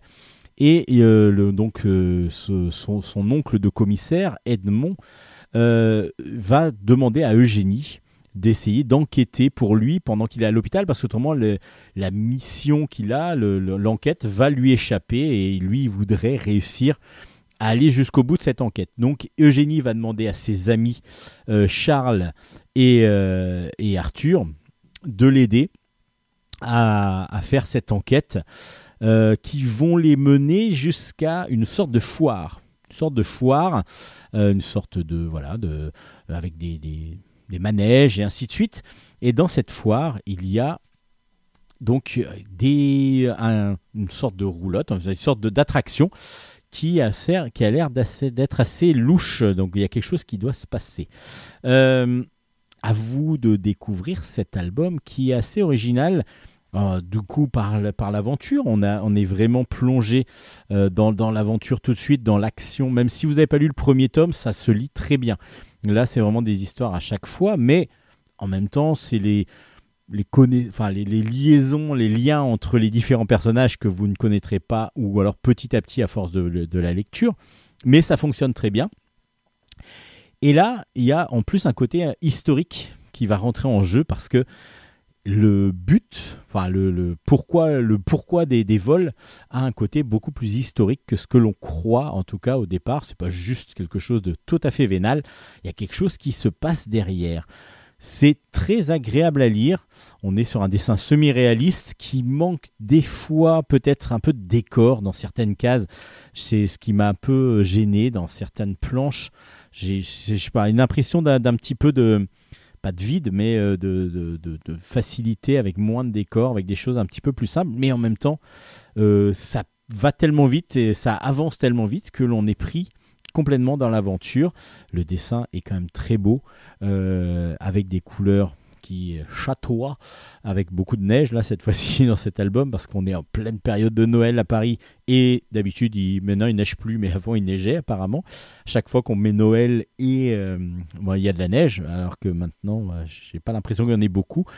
Mais en tout cas, Eugénie et les mystères de Paris, c'est une série que je ne connaissais pas, que j'ai découvert avec ce deuxième tome. Et du coup, je pense que je vais aller m'empresser de lire le premier, parce que du coup, j'ai beaucoup apprécié ce deuxième tome. Euh, même si, comme je vous dis, j'ai une petite réserve sur certaines planches avec un manque pour moi de un petit peu de, décor. Mais en tout cas, ce deuxième tome m'a vraiment plu. L'univers est vraiment très agréable. Et donc, du coup, je pense que je me plongerai dans le premier très rapidement en attendant le troisième. Ça s'appelle donc Eugénie et les mystères de Paris. Le deuxième tome est sorti aux éditions Vent d'Ouest.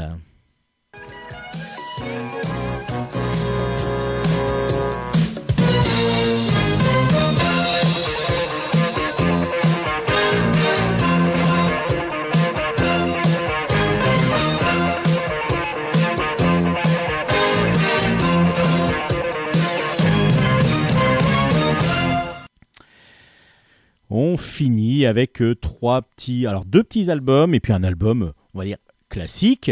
Bah tiens, l'album classique, c'est Juliette à Québec. C'est de Brasset euh, et Morival au scénario. Alors c'est d'après des romans de, de Lisette Morival. Non, c'est voilà, c'est d'après c'est de, de- de- des romans de Roselyne Brasset. Et euh, c'est des scénarios de Lisette Morival et c'est des dessins et des couleurs de Émilie de Croc. Euh, et c'est aux éditions Kennes et cet euh, album de Juliette, Juliette à Québec. Alors Juliette, je vous rappelle qui elle est. C'est une demoiselle qui a la possibilité, grâce à, sa mère, de se déplacer. Sa mère est journaliste. Elle va un petit peu partout dans les villes, euh, journaliste de mode, si je me rappelle bien. Et du coup, sa fille l'accompagne dans les différentes villes pour pouvoir découvrir comme ça la ville. Donc on l'avait vu à New York, on l'avait vu à Paris, et là on se dit waouh, elle va à Québec, c'est quand même pas mal. À part que non, euh, elle va pas à Québec parce que Québec c'est sa ville en fin de compte. Parce que oui, Juliette, comme Léa Olivier, c'est une Québécoise. Et là du coup, au contraire, on reste à Québec, mais elle va quand même nous faire découvrir la ville de Québec. Et c'est ce qui est très intéressant, et en particulier, on est en février. Voilà, ça tombe bien, c'est bientôt. hein. Si vous voulez le lire maintenant, vous allez pouvoir découvrir un petit peu ce qui se passe. Et il y a le carnaval à Québec. Alors évidemment, grande patinoire, parce que là, la neige, elle est là tout le temps, hein, ça c'est sûr, pendant cette période d'hiver. Euh, Il y a des sculptures de glace, il y a euh, pas mal de choses qui se passent. Il y a plein de stands, euh, comme des, il y a des- voilà, c'est le carnaval, le carnaval de, de l'hiver pour le Québec. Et donc du coup, Juliette va nous faire découvrir, grâce à sa, mère au départ, un petit peu euh, le carnaval de, Québec. Et puis sa mère, malheureusement, euh, est prise d'un malaise, elle est vraiment pas bien, elle est obligée d'aller à l'hôpital. Donc Juliette va aller vivre euh, en quelque temps chez sa meilleure amie et elle va proposer à sa mère de lui montrer Québec pendant le, pendant le, pendant le carnaval à travers son blog. Ce qui fait que nous, ben, oui, ben, nous, nous, on est spectateurs, comme un peu la maman de Juliette. Elle, elle est à l'hôpital. Nous, on n'est pas à l'hôpital, on est bien confortablement dans notre lit.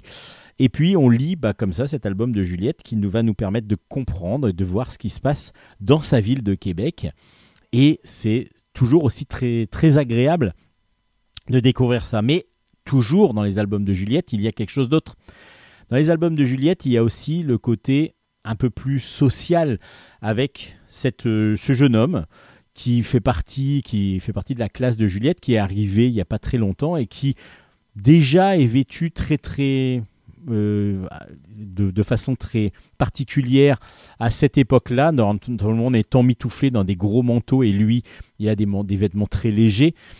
Et puis, un jour, Juliette et ses amis vont voir qu'il, à la fin du cours, il part et il utilise une sorte de carte magnétique pour rentrer dans des bureaux. Ils savent pas du tout ce qui se passe. Qu'est-ce qui va se passer exactement?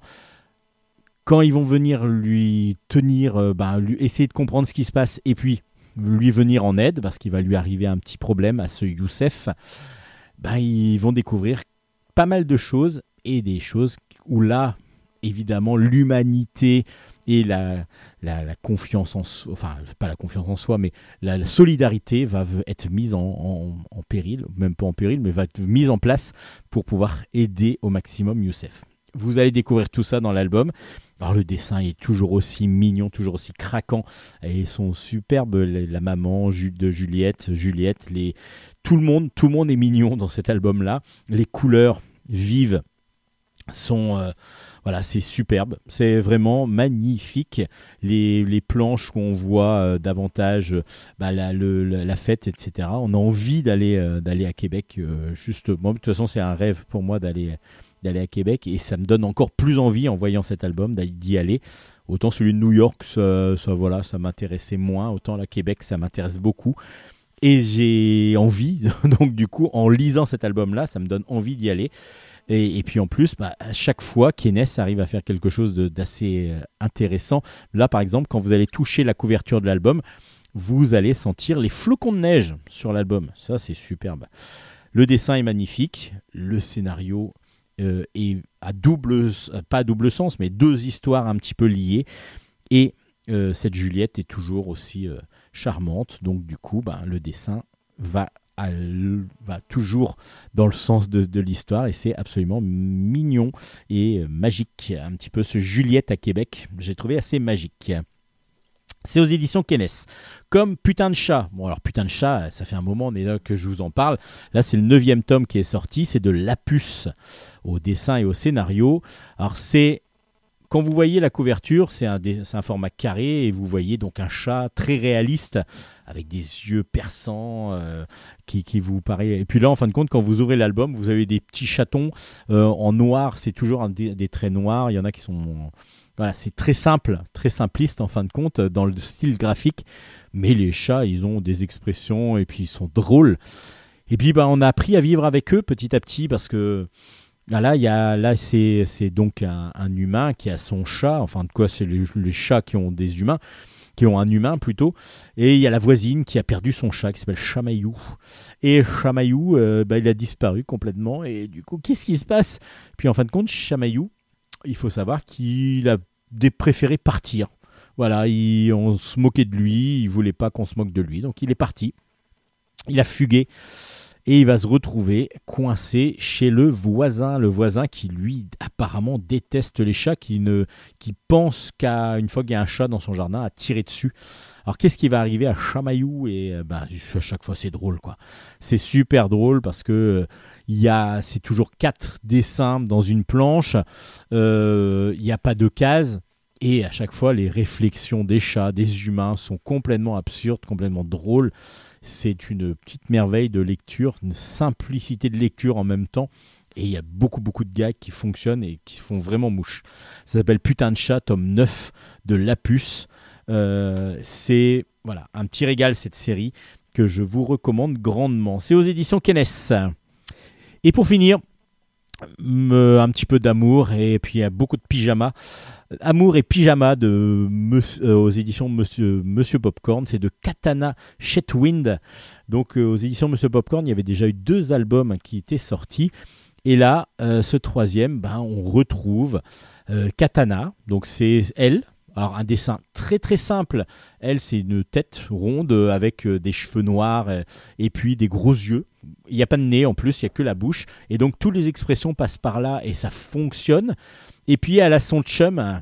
Alors son, euh, elle, elle est américaine, donc c'est pas un chum, mais elle a son, son, son chéri. Son chéri qui s'appelle John.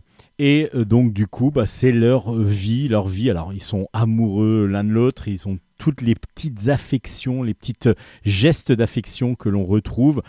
Euh, elle, s'accroche à lui euh, tous les matins. Euh, il faut qu'ils se tiennent collés l'un l'autre quasiment pour dormir. Ils font la sieste sur leur petit canapé alors qu'ils ont des grands lits king size.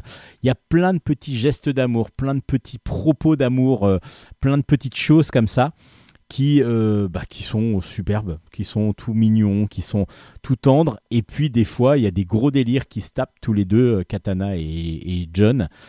Et puis, bah, on va les vivre, ces petites histoires.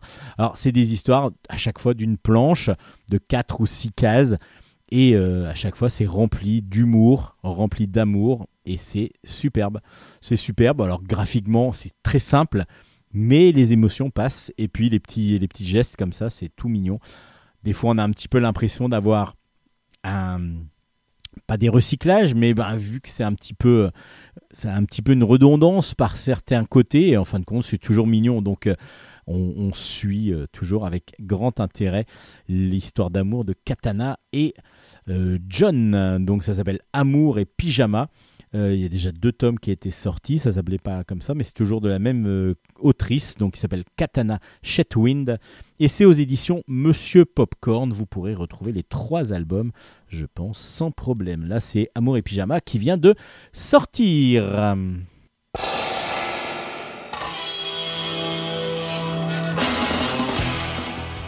Et voilà, Bulle en stock, c'est fini. On se retrouvera la semaine prochaine. D'ici là, vous pouvez retrouver l'ensemble des émissions euh, ben, sur nos pages Facebook qui s'appellent Qui s'appelle Bulle en stock, Bulle avec un S, ou alors la page Facebook de Steven Bescon, qui est aussi euh, euh, référencé absolument tout ce qu'on lit. Et si vous avez du courage, vous pouvez chercher la mienne, Hélène Garnier, entre parenthèses, Lénala avec un H à la fin. Mais bon, on est tellement d'Hélène Garnier que c'est compliqué de, de remettre la main sur moi. Et puis, du coup, vous avez en même temps sur ces pages Facebook la possibilité d'avoir l'ensemble des albums chroniqués, toutes les références. Toutes les références, oui. Vous pouvez retrouver tous les, toutes les émissions aussi sur Radio Grand Paris, radiograndparis.fr, en podcast, sur tous les podcasts euh, du monde et de Navarre. Euh, vous pouvez... Navarre est extérieur au monde? Euh, oui, non, non, oui, c'est c'est- Navarre, c'est un peu spécial du coup. Euh, et du coup, oui, vous avez la possibilité aussi de, de, de- de diffuser l'émission comme vous le désirez. Tant que vous ne déformez pas nos propos, vous êtes libre de partager, diffuser à fond notre émission. Au contraire, on vous y encourage. Et il y a donc plusieurs radios euh, en France qui déjà diffusent notre émission. Nous les remercions Toutes les tous. semaines. Nous Bah, remercions merci à Nicolas. Et bien aussi. sûr, Nicolas Godin, le directeur de Radio Grand Paris. À Et qui merci on souhaite donc une bonne année. Et bonne année aussi. à Nicolas et bonne année à toutes les radios qui nous diffusent. Encore merci. Et bonne bah- année bien sûr à vous tous encore une fois. Et puis bonne année à tout le monde. Voilà, bah, j'espère que 2022 aura commencé sous les meilleurs auspices pour vous avec ce nouveau bilan stock. On se retrouve la semaine prochaine, Hélène. Avec très grand plaisir, Steven. Allez, à la semaine prochaine. Ciao, ciao, ciao. Matalaishu